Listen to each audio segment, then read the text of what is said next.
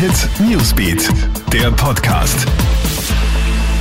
Hallo, hier ist der Newsbeat Podcast an diesem, vor allem im Osten Österreichs, super heißen Donnerstag. Ich bin Gilbert Stadelbauer und ich habe den aktuellen Nachrichtenüberblick für dich.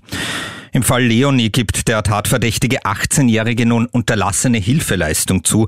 Weiter nicht geständig ist er, was den sexuellen Missbrauch und die Tötung des Mädchens betrifft. Das sagt heute sein Anwalt.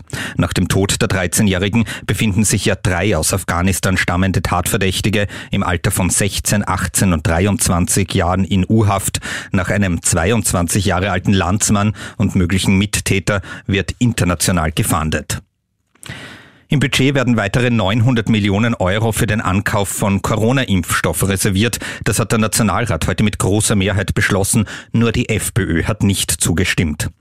Unterdessen sind die Corona-Zahlen in Österreich leider wieder im Steigen begriffen. Heute werden 120 neue Fälle verzeichnet, etwas mehr als gestern.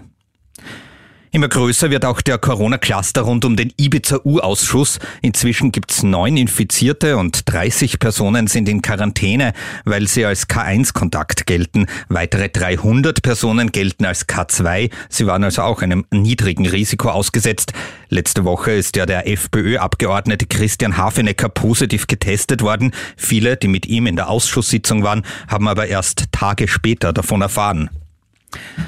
Und da wäre wohl so mancher Erwachsener weit weniger cool geblieben. In Melk ist ein Dreijähriger allein im Lift stecken geblieben. In einem unbeobachteten Moment steigt der Bub in den Lift und fährt los und prompt bleibt dieser stecken.